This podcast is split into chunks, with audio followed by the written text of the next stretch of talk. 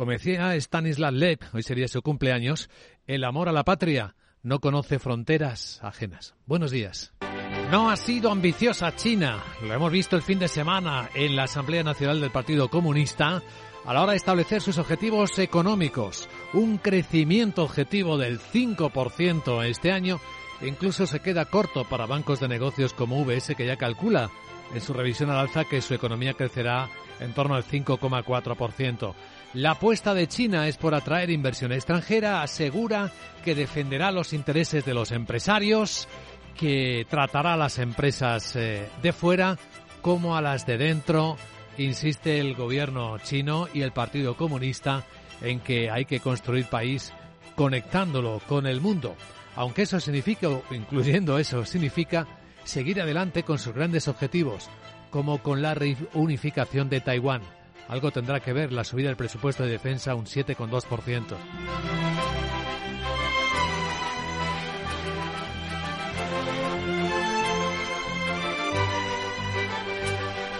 Lo que pase en China determinará en buena medida cómo vaya el resto del mundo, como bien sabemos por la historia reciente de la humanidad.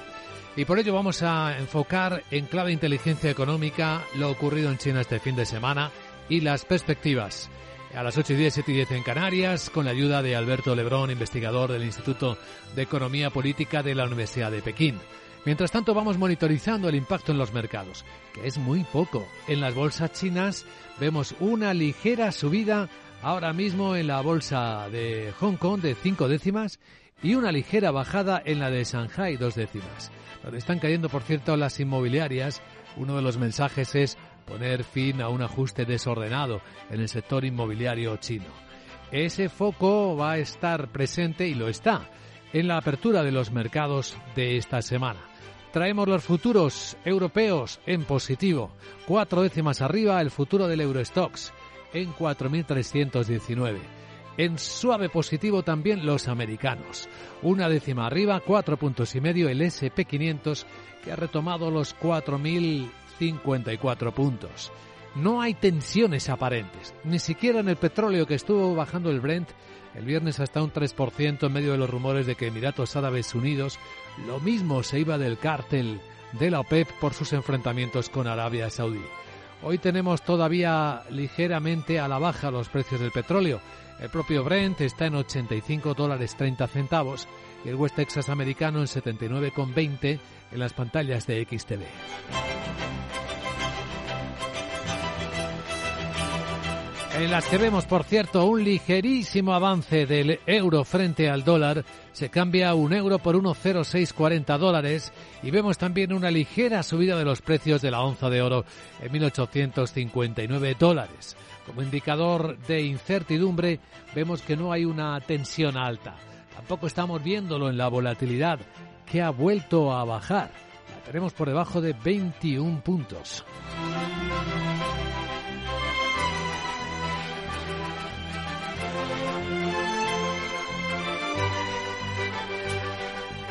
Mientras tanto, en Europa, pues eh, preparando una nueva huelga en Francia, han convocado todos los sindicatos mañana y afectará seguramente a las conexiones con los países vecinos, incluido España, preparados también para algo que se ha atascado y no se ha desatascado el fin de semana y eso que la propia presidenta de la Comisión Europea, Ursula von der Leyen, ha estado en el Consejo de Ministros de Alemania. Alemania que quiere que se garantice que una vez que se prohíba la venta de vehículos de combustión, se deje un hueco para los que usen biocombustibles.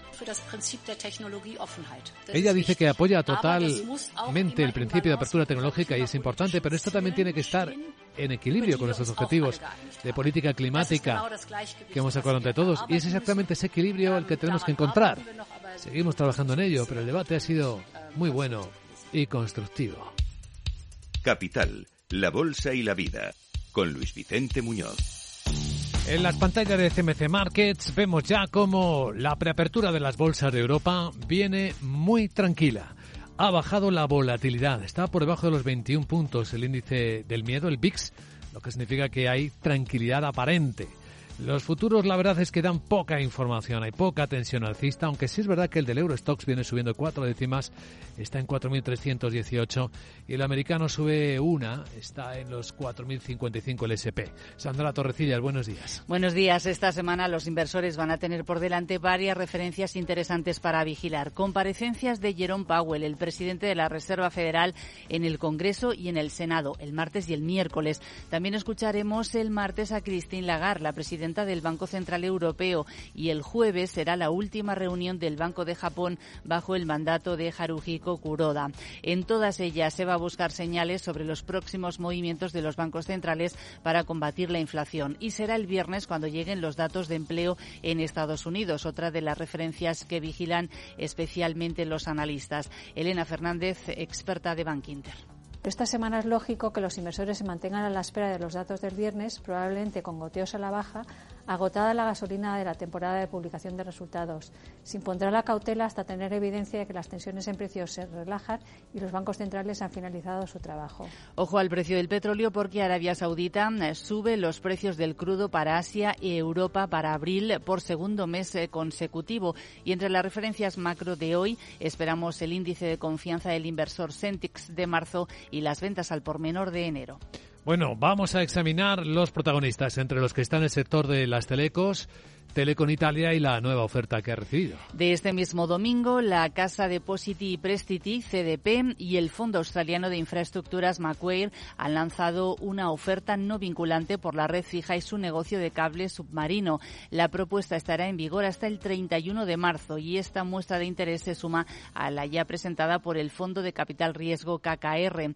La oferta de CDP también involucraría a Open Fiber, que es el rival más pequeño de la red de fibra óptica de Telecom Italia, que es propiedad de CDP y de Macquarie y que se incorporaría a la red de Telecom Italia en el futuro. Otros protagonistas de este lunes, ahí está el golpe, nuevo golpe para Credit Suisse. Sí, el que le asesta eh, David Hero a través de la firma estadounidense Harris Associates, eh, durante años uno de los principales accionistas del banco suizo con un 10% de su capital.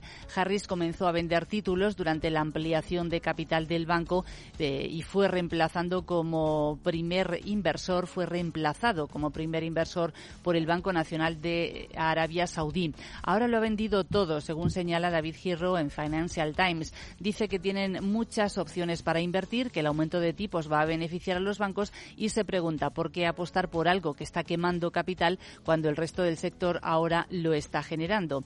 Harris, por cierto, también tiene en otros bancos europeos como Lois, Intesa, BNP Paribas, Julius Baer y la aseguradora alemana Allianz. ¿Recomendaciones que pueden tener efecto? Para Grifols, eh, Morgan Stanley baja su consejo desde sobreponderar hasta igual que el mercado y también su precio objetivo desde 16 hasta 14 euros. Y para Colonial, Barclays eleva precio objetivo desde 5,6 a 5,9 euros por acción. Bueno, y en el foco de la bolsa europea va a estar, pero más que nunca, Holanda que parece haberse convertido, Laura Blanco, en el país de moda. Pues sí, un país al que muchos consideran sucesor de Londres como City, la Unión Europea, tras el Brexit. Y Luis Vicente, muy interesante, los datos de inversión extranjera directa en el país, datos del Fondo Monetario Internacional, país a la cabeza como receptor de inversión extranjera directa del mundo, Estados Unidos. Pero aquí llega lo interesante, Holanda, segundo país receptor de inversión extranjera directa en el mundo, muy por delante de China, pero también de Reino Unido, también de Alemania, también de Luxemburgo, también de Hong Kong. Cuando el FMI recopila los datos, aclara que el flujo pueden ser de inversiones en actividades productivas, fondos destinados a nuevas fábricas y maquinaria, pero también pueden ser inversiones puramente financieras con ninguna vinculación a la economía real del país, en este caso de Holanda. Pues esto por el lado europeo. A continuación, claves con perspectiva de Wall Street.